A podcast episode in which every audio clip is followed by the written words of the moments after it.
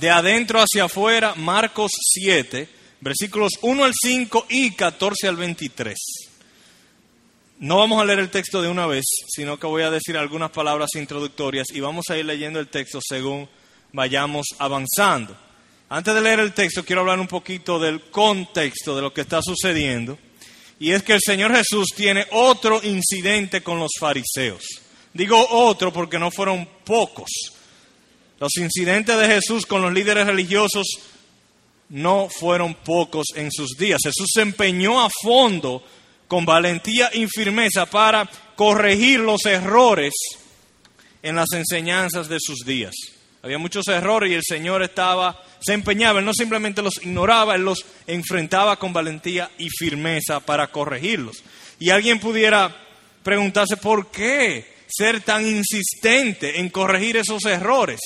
Bueno, Él no corregía todos los errores, los errores que Él se empeñaba en corregir eran errores graves, errores que si eran creídos podían alterar el destino eterno de las personas que los creían. El hombre actúa según lo que cree. Y si lo que cree está errado, su manera de vivir por consecuencia va a estar errado. Imagínense una persona que, que crea que él puede volar cuando él se lance de un edificio, se dará cuenta que su creencia estará, estaba errada, pero será muy tarde. Pues así sucede en la vida espiritual. Uno puede creer cosas erradas, vivir según esas enseñanzas erradas, tomar decisiones según esos errores y las consecuencias serán fatales. Muchos errores de los fariseos eran graves con consecuencias mortales. Y en nuestro texto encontramos a Jesús corrigiendo uno de esos graves errores. ¿De qué se trata el desacuerdo que ellos tenían? Bueno, el desacuerdo entre los fariseos y Jesús, en el texto que vamos a leer, no se desesperen, eh, gira alrededor de ciertas leyes eh, que se le llamaban leyes de purificación en el Antiguo Testamento, eh, de qué cosas comer, cómo comerlas, cómo limpiarse, etcétera, etcétera. Y para cualquiera de nosotros, cuando le hablan de leyes de purificación, cualquiera de nosotros pudiera pensar, bueno, eso como que no es muy aplicable hoy en día.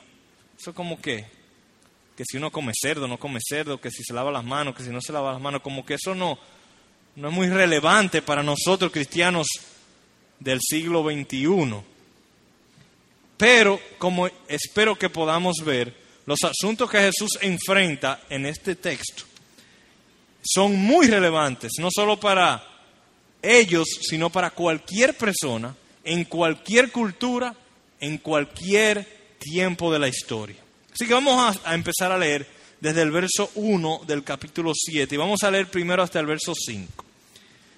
Escuchen lo que estaba sucediendo. Los fariseos y algunos de los escribas que habían venido de Jerusalén se reunieron alrededor de él y vieron que algunos de sus discípulos comían el pan con manos inmundas, es decir, sin lavar, porque los fariseos y todos los judíos no comen a menos de que se laven las manos cuidadosamente, observando así la tradición de los ancianos, y cuando vuelven de la plaza no comen a menos que se laven. Y hay muchas otras cosas que han recibido para observarlas, como el lavamiento de los vasos, de los cántaros y de las vasijas de cobre.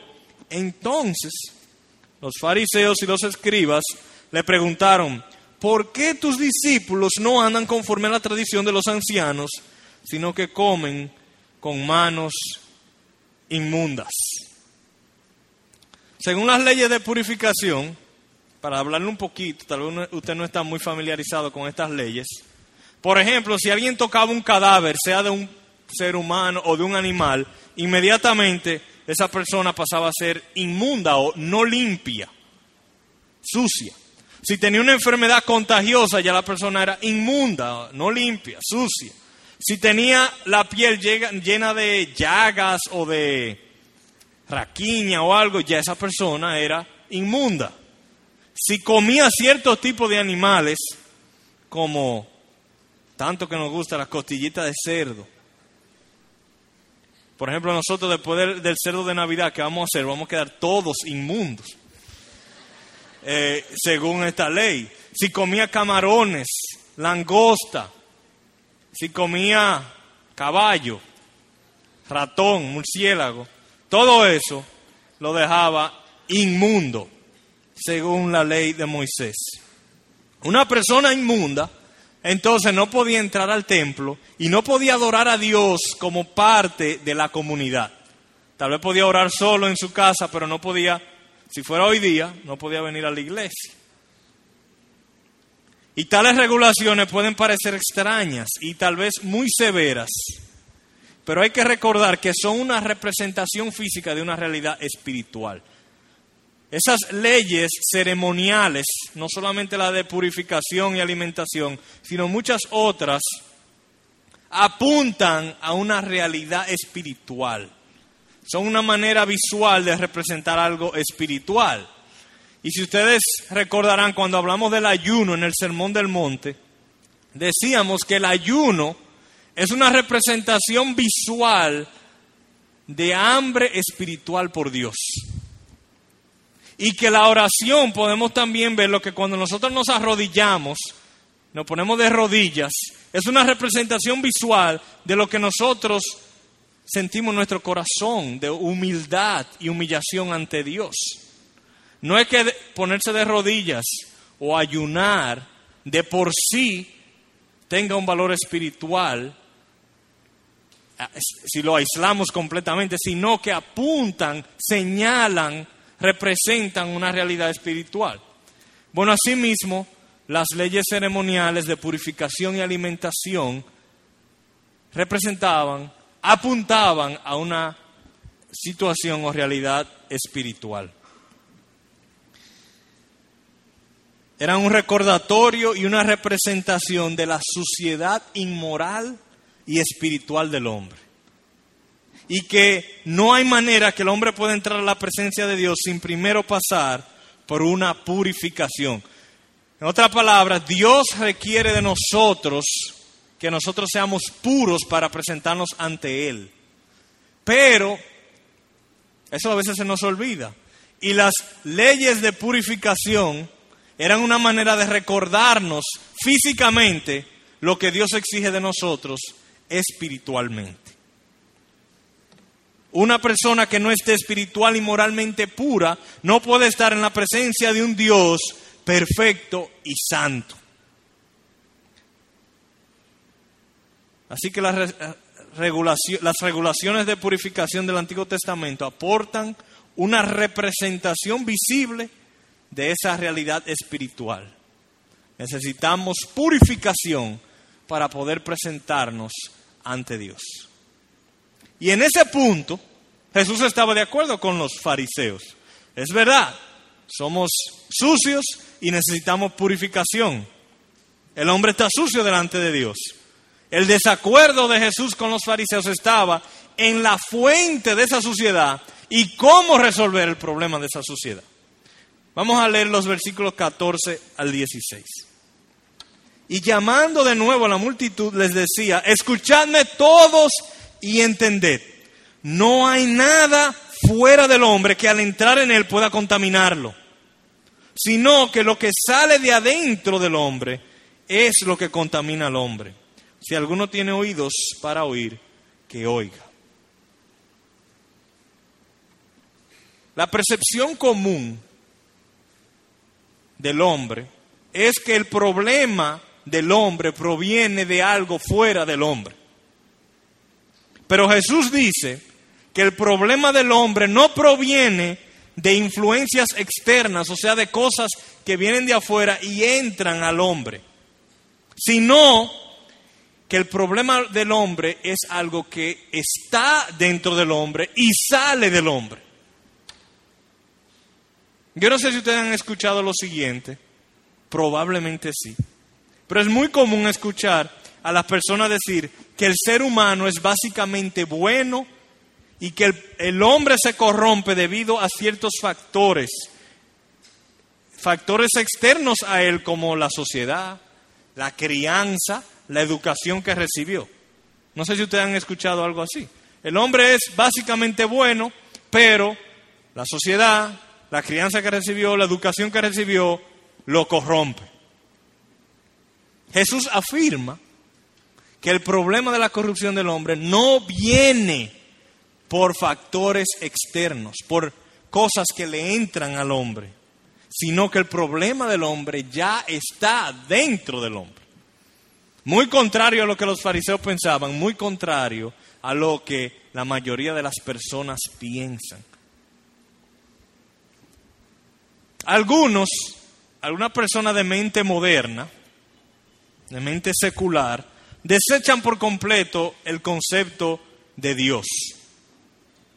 Eh, sobre todo, desechan la idea de un Dios a quien tenemos que darle cuenta. Ellos dicen, eso no existe, un Dios a quien hay que darle cuenta. Eso, en los tiempos de antes, cuando la gente no sabía por qué sucedía una y otra cosa, entonces tenían que inventarse a un Dios para explicar lo que estaba sucediendo. Por ejemplo, ellos dicen, por ejemplo, si, si tú estabas con una persona que estaba de pie adelante de ti, de repente hacía... Ellos no sabían lo que le había sucedido. Y decían, ese hombre hizo algo malo, los dioses deben estar enojados con él y lo mataron. Y el hombre moderno diría, pero hoy sabemos que fue un coágulo que se le zafó y le tapó una arteria. En aquellos tiempos tal vez ellos no tenían necesidad de los dioses, pero hoy día ya no es necesario. Ya no es necesario tener una idea inventada de un Dios a quien hay que darle cuenta. Ya sabemos por qué suceden las cosas. No obstante, aunque la mente moderna y secular muchas veces quiera sacar a Dios de su existencia, no obstante, con todo el avance que la ciencia ha tenido y el entendimiento de cómo operan las cosas de la naturaleza, el hombre no ha logrado escapar su sentido de pecado y suciedad. No lo ha logrado. En otras palabras, vivimos en un mundo donde la gente ya no cree en el pecado, la gente ya no cree en un juicio final, y aún así la gente sabe internamente que hay problemas, que algo anda mal. Y ellos mismos, todos los hombres, tienen en un grado u otro un sentido de suciedad, de impureza y de culpa dentro de ellos. La gente tiene un profundo sentido y evidencia de eso, profundo sentido de suciedad, y evidencia de eso es ver cómo la gente normalmente se conduce. Cómo la gente normalmente se conduce en cuanto a, su, a sus faltas. La gente normalmente publica sus pecados y sus faltas o trata de taparlos. La gente, por, por lo general, permite que todo el mundo conozca su vida privada o trata de controlar lo que los demás piensan sobre ellos. ¿Cuál de los dos?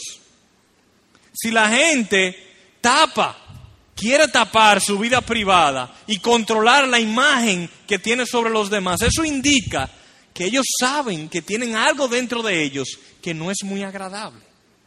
Eso indica que hay algo dentro de ellos que aunque no lo reconozcan públicamente, en lo privado saben que hay un problema un problema que no han podido resolver, aun cuando ellos traten de sacar a Dios de su mente.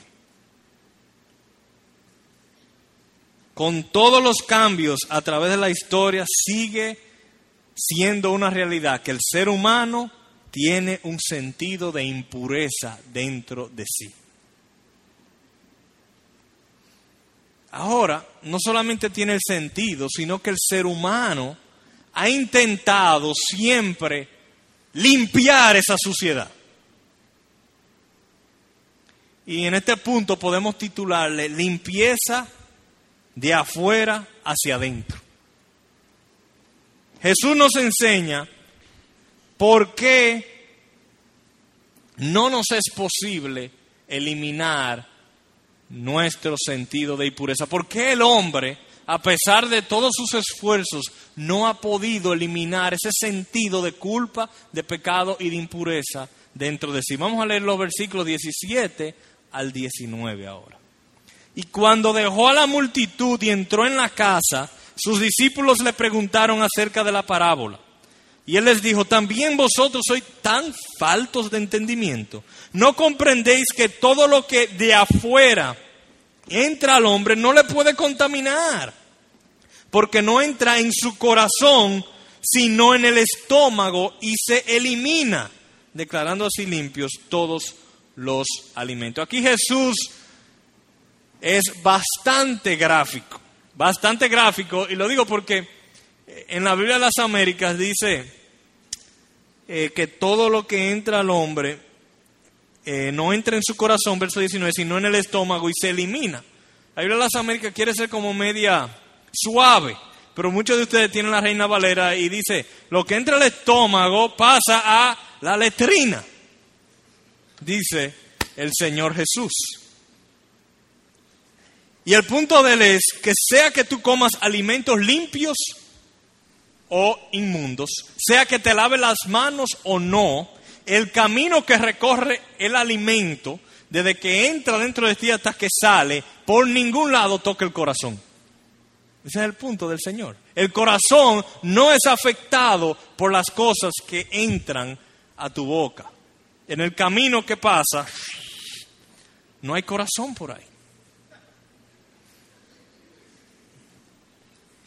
Nada de lo que viene desde afuera nos contamina. Versículo 20 ahora.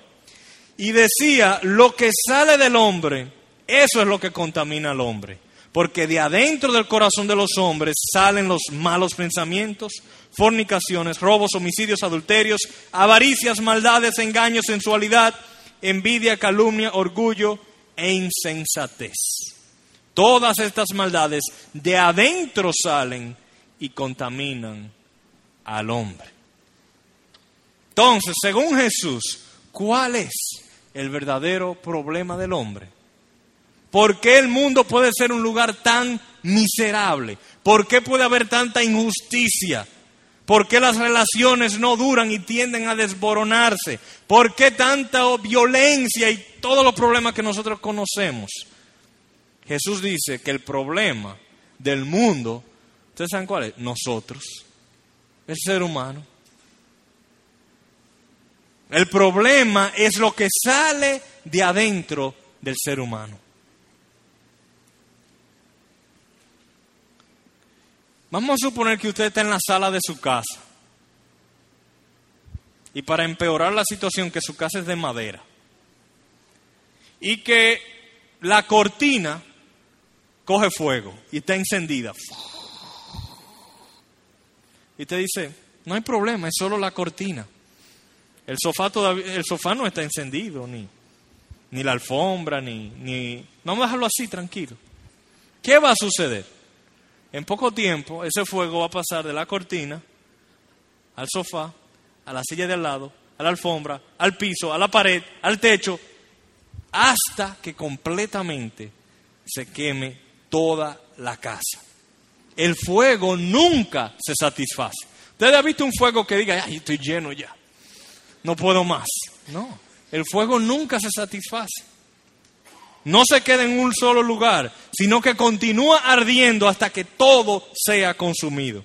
El pecado es así mismo. El pecado nunca se queda en un solo lugar. El pecado está en el corazón del hombre, pero nunca se queda en el corazón del hombre. Del corazón del hombre pasa la mente, las emociones, las palabras, los hechos, las relaciones, toda su vida queda afectada. Y la única manera de resolverlo es apagando ese fuego cuando está en el corazón. El pecado, al igual que el fuego, nunca se satisface. El pecado nunca dice estoy lleno. Lo afecta todo y nunca queda satisfecho. Y el pecado no está fuera de nosotros está dentro. Si el problema estuviera afuera, tuviéramos manera de aislarlo, suponiendo que tú estés en una casa y el fuego esté afuera. Ah, que ahí el, el, zafacón de afuera está encendido en fuego. Bueno, ¿Qué hacer? Bueno, vamos a, a rodear el zafacón de blog o vamos a, a, no sé, alejarnos de alguna manera. Si el pecado estuviera fuera de nosotros, vamos a suponer que el pecado estuviera en el, en, en la, en el pan o en, en el cerdo o, estuviera en la música o estuviera en la televisión, nada más hay que eliminar la televisión. Si el pecado estuviera en la televisión, nada más tuviéramos que eliminar la televisión y ya resuelto el problema. Si el pecado estuviera en la, en la música, solo tendríamos que eliminar la música. Si el pecado estuviera en otras cosas externas, con eliminar y sacar de nuestras vidas esas cosas, pudiéramos resolver por completo el problema del pecado. Pero el pecado está adentro. No importa lo que hagamos y cuán fuerte lo intentemos, las soluciones externas nunca llegan al corazón. La limpieza de afuera hacia adentro nunca funciona porque la causa del problema opera de adentro hacia afuera. Imagínense, volviendo a la ilustración del fuego, que esté la cortina de su casa incendiada y usted lo que decida es, vamos a poner una pared de block alrededor de la casa para que el fuego no entre. ¿Con eso va a proteger su casa? ¿Qué ustedes creen? No, porque ya el fuego está dentro. Vamos a tomar el caso de una fiebre. Yo no soy médico, pero esto estoy hablando de segunda mano. Vamos a suponer una fiebre causada por una infección de algún órgano interno. Y que usted tiene la fiebre y usted lo que hace es que, bueno, yo voy a bañarme con agua fría. Se pone debajo de la ducha y brinca, brinca, brinca. Y se refresca y la temperatura baja un poco. ¿Ustedes creen que eso permanentemente va a solucionar el problema? No.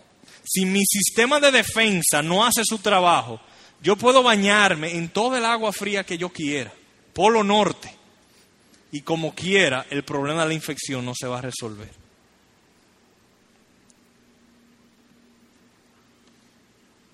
Aún así, el ser humano sigue intentando eliminar el sentido de impureza, de culpa, de suciedad, usando medidas externas, de afuera hacia adentro. El hombre sigue intentando hacer lo que Jesús dice que no es posible. Un ejemplo está en la religión misma, la religiosidad.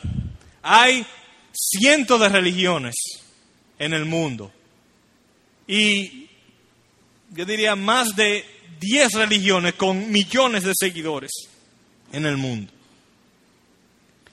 Y el religioso piensa que si se abstiene de ciertas cosas, vamos a decir que sea un religioso cristiano, si se abstiene de música mundana, actividades escandalosas, gente mala, que si ora y lee su Biblia, si se esfuerza, entonces Dios va a ver algo digno dentro de él.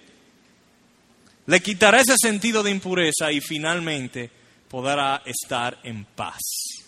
Pero Jesús dice que ese método es ineficaz.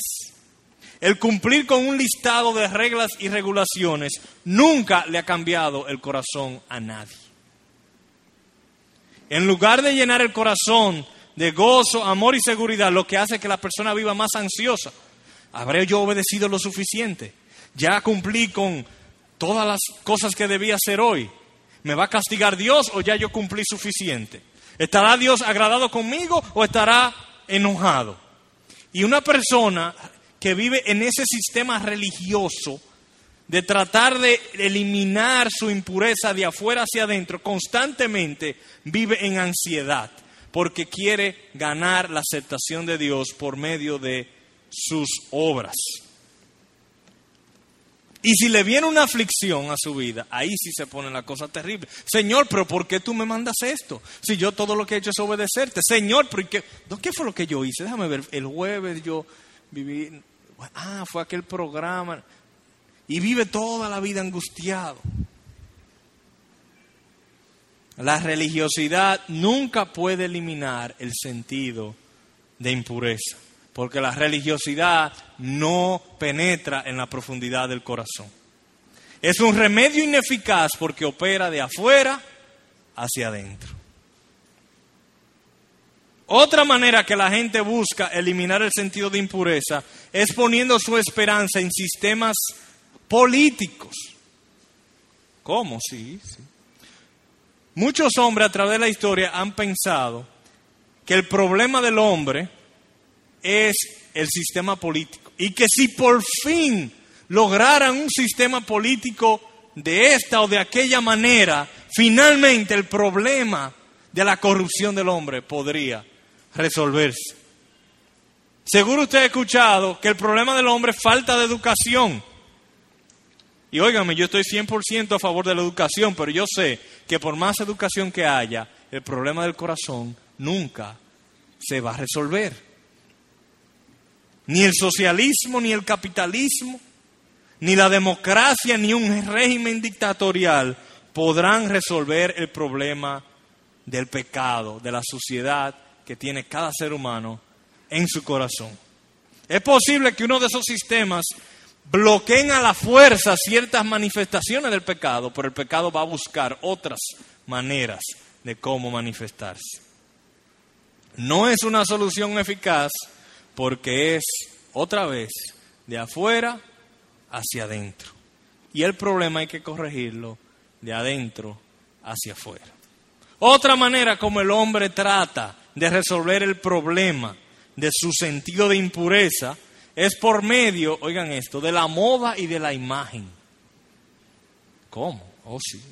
Una mujer se hace todo tipo de cirugías. Vamos a decir que se haga el combo, que lo incluye todo.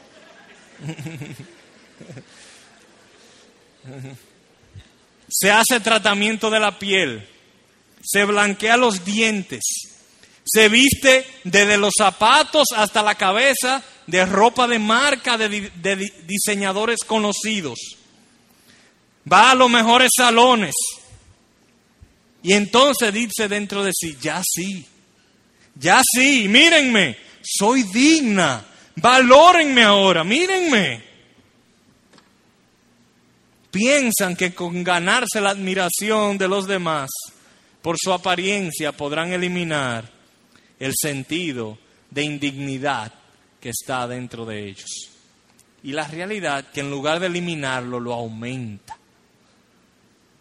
Se pone peor y terminan sintiéndose peor. De afuera hacia adentro no funciona. Cambiar mi circunstancia no resuelve el problema de mi corazón. Y aún el ministerio puede ser usado con la intención errada de afuera hacia adentro. Spurgeon una vez dijo, eh, enseñando a sus estudiantes de predicación, le dijo lo siguiente, nunca prediques el Evangelio para salvarte a ti mismo. Nunca prediques el Evangelio para salvarte a ti mismo. En otras palabras, nunca obedezcas a Dios con el propósito de eliminar el sentido de culpa en ti. Nunca obedezcas a Dios para calmar tu conciencia. Nunca obedezcas a Dios para sentirte que has ganado su aprobación. ¿Quién es que limpia el sentido de culpa? Bueno, eso lo vamos a ver más adelante, pero no soy yo obedeciendo.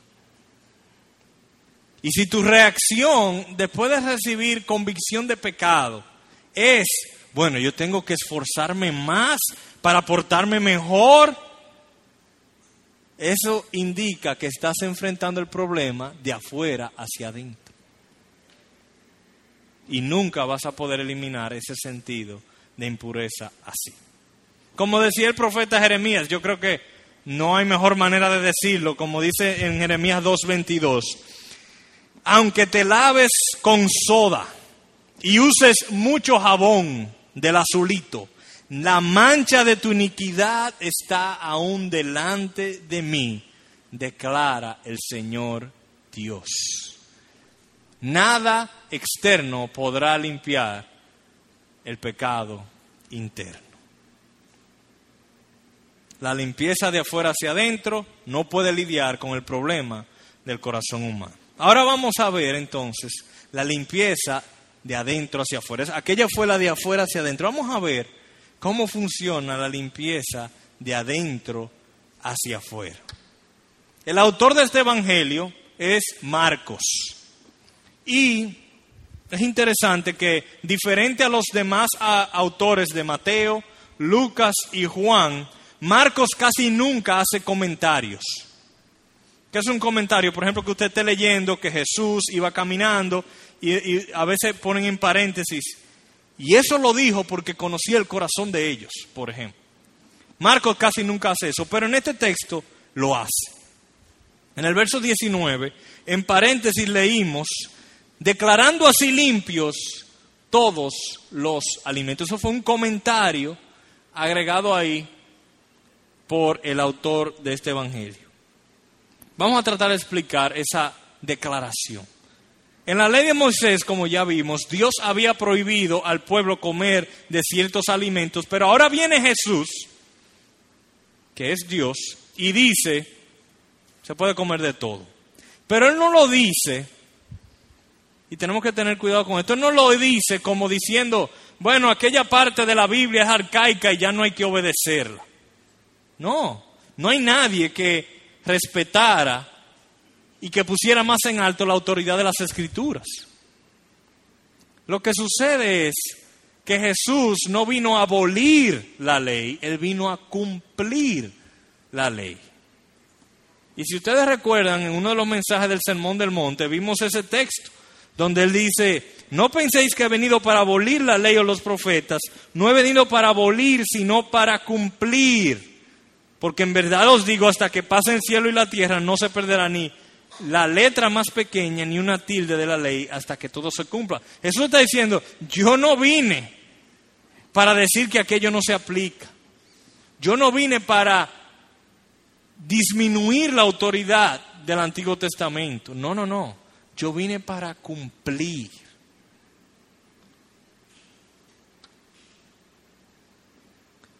Recuerden que al principio del mensaje decíamos que estas leyes ceremoniales apuntan a una realidad espiritual. Y la realidad espiritual a la que apuntan las leyes de purificación es que todo ser humano está sucio delante de Dios y necesita de una purificación para poder presentarse ante un Dios santo y justo. Las leyes de purificación apuntaban a una realidad que Jesús vino a resolver. Imaginen que ustedes van a un lugar desconocido. Yo recuerdo la primera vez que yo fui a Punta Cana, recién casado para mi luna de miel. Nunca había ido. Entonces, ¿qué yo necesitaba hacer? Tenía que seguir los letreros. Hay algunos, pocos letreros, camino de aquí a Punta Cana, que si uno los ve y los sigue, puede llegar. Entonces, yo usé esos letreros que apuntaban hacia mi destino. Pero después que yo llegué a mi destino, ya los letreros no eran necesarios.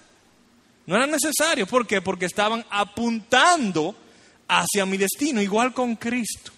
Las leyes ceremoniales son letreros que estaban apuntando a Cristo. Pero llegado Cristo, ya no se necesitaban los letreros, ya no se necesitaban aquellos símbolos que apuntaban a la realidad espiritual. Así funcionan muchas de las leyes ceremoniales del Antiguo Testamento. Estas leyes apuntaban a Cristo y nuestra necesidad de Él. Las leyes no eran más que simples flechas apuntando al destino, destino final que es Cristo. El problema es que muchos judíos, y todavía hay algunas sectas, que lo que hacen es que se parquean al lado del letrero. Que el destino es Cristo, pero ellos se quedan en el letrero que está apuntando a Cristo. Y se quedan guardando las leyes ceremoniales cuando ya Cristo vino.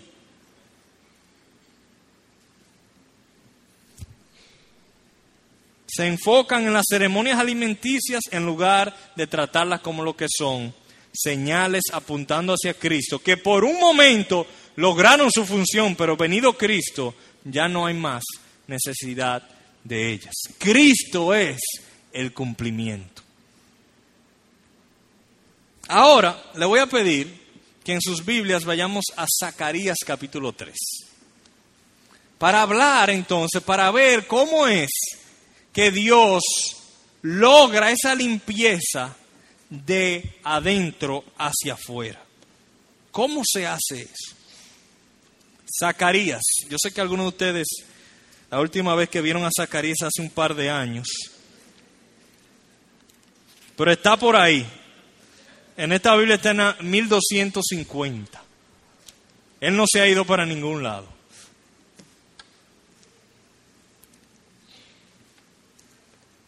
Zacarías, capítulo 3.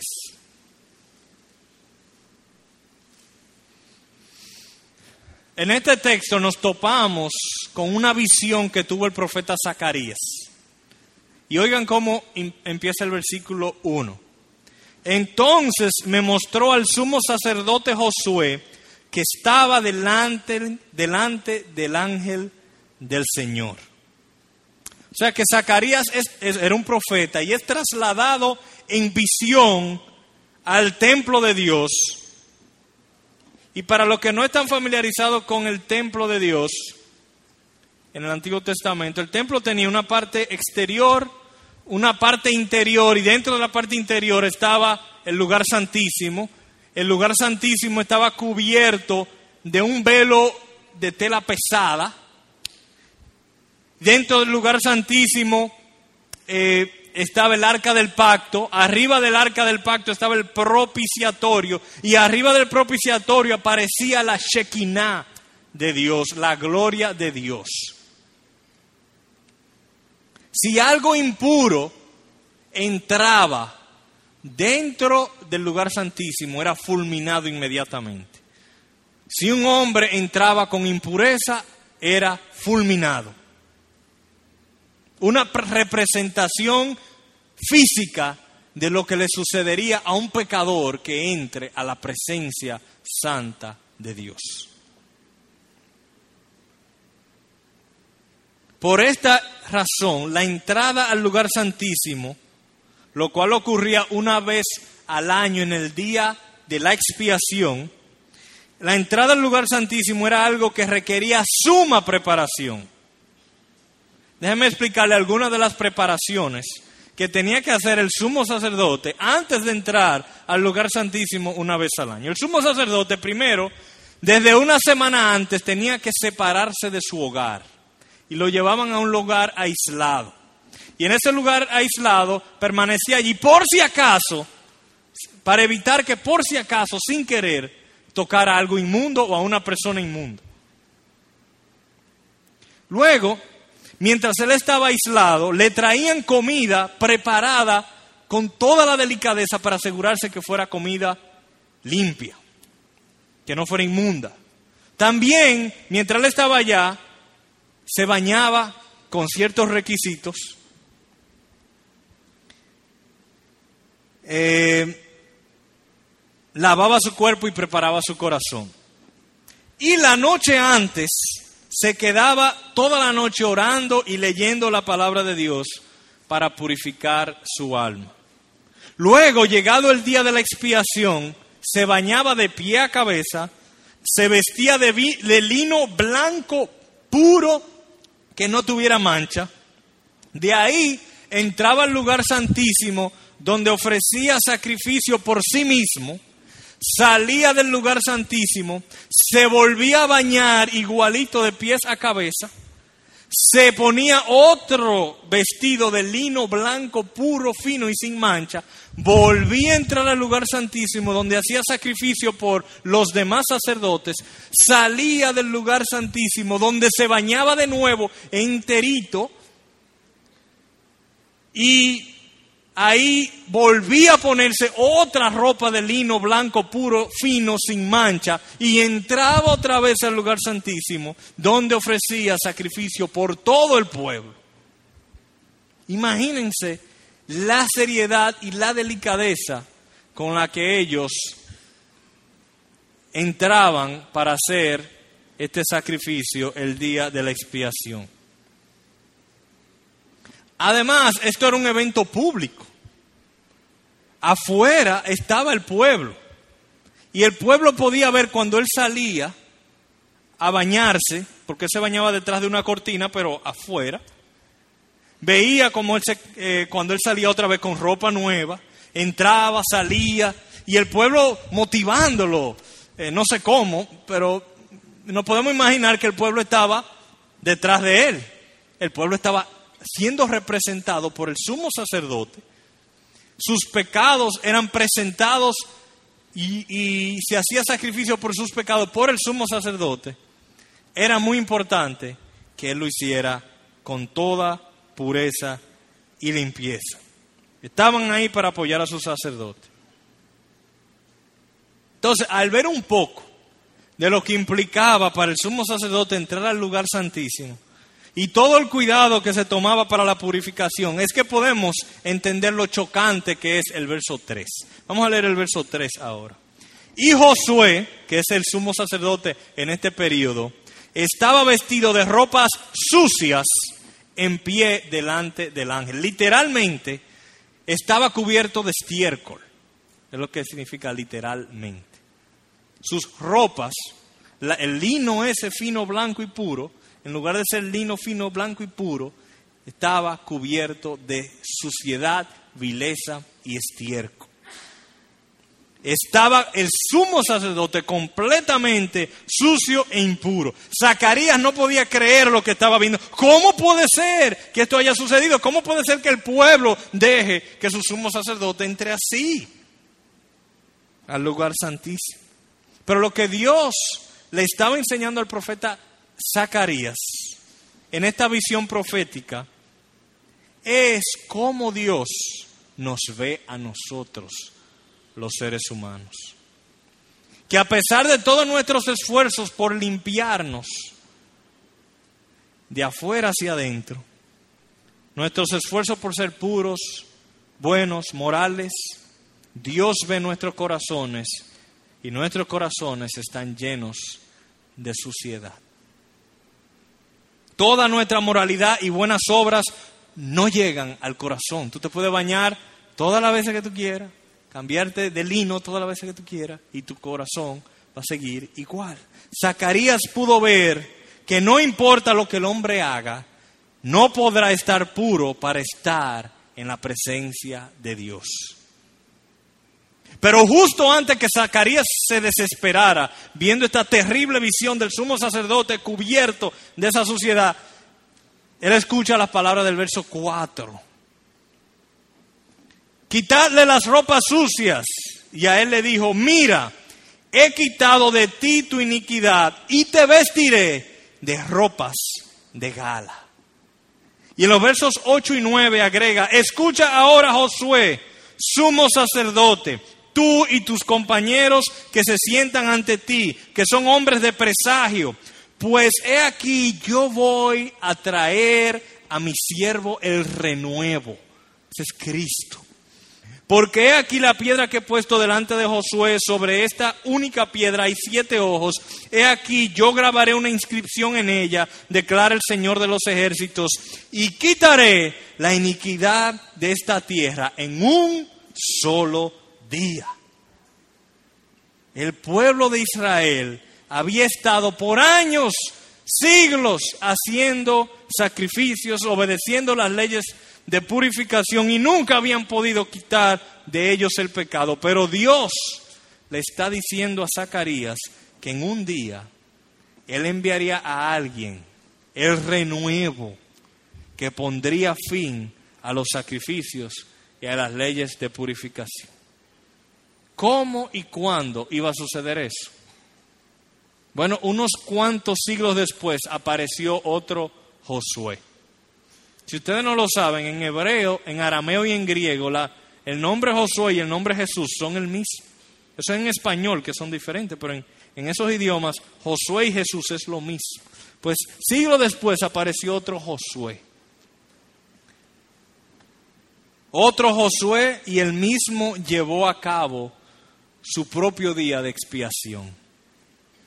Una semana antes empezó a prepararse y la noche antes no durmió. Pero lo que le sucedió a Jesús fue muy diferente a lo que le sucedía normalmente al sumo sacerdote. En lugar de tener un pueblo apoyándole, aquellos que él amaba o le traicionaron, o le abandonaron, o le negaron. Y cuando estuvo delante de Dios, en lugar de recibir palabras de aliento, el Padre le abandonó. En lugar de vestir de gala, el único vestido que tenía, se lo quitaron y fue golpeado, abofetado y azotado al desnudo. Fue bañado, pero no con agua, sino con la saliva de aquellos burladores que le escupieron. ¿Por qué? ¿Por qué sucedió así? Porque al que no conoció pecado, Dios le hizo pecado por nosotros, para que fuéramos, fuéramos hechos justicia de Dios en él. Dios lo vistió con nuestro pecado. Cuando Dios lo vio, lo vio cubierto de estiércol espiritual. Él tomó sobre sí nuestra suciedad, nuestra penalidad, nuestro castigo, para que como Josué fuésemos vestidos de lino fino de gala, blanco y resplandeciente. Así que por medio de Jesucristo, y a un costo infinito para Él mismo, Dios nos ha vestido con ropas de gala, hermano. Le costó su sangre, pero eso es lo único que podía resolver el problema en nuestro corazón. Esa suciedad tenía que ser limpiada de adentro hacia afuera. Dios tomó a su Hijo para tomar sobre sí nuestra sociedad y darnos a nosotros su limpieza. Así que si estás viviendo con culpa por tus pecados pasados y no logras sacudirte de ese sentido de impureza y suciedad, o simplemente no sabes por qué, pero tú te sientes sucio o sucia, puede ser que estés buscando limpiarte de afuera hacia adentro. Y eso es ineficaz. Eso no funciona. Más bien, podemos decir como el himno que cantábamos esta mañana, cuando he caído en tentación de sentir condenación, al ver al cielo encontraré al inocente quien murió. Y por su muerte el Salvador ya mi pecado perdonó, pues Dios el justo aceptó su sacrificio hecho por mí. Amén.